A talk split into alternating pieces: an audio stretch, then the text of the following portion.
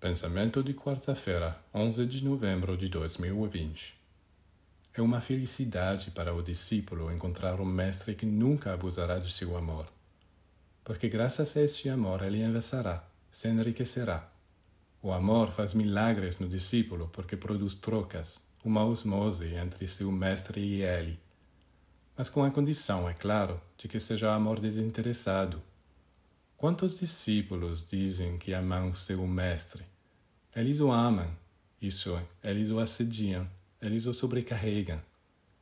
Que bênção o seu amor lhe trará se você não souber como amar o seu mestre.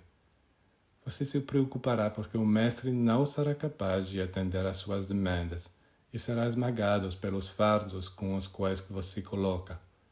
Bem, isso não é amor. Todos os discípulos que afirmam amar seu mestre, pelo menos uma vez pensarão em trazer algo bom para ele com seu amor. Não, ainda é um fardo. O amor verdadeiro deve trazer luz, beleza e paz para quem você ama.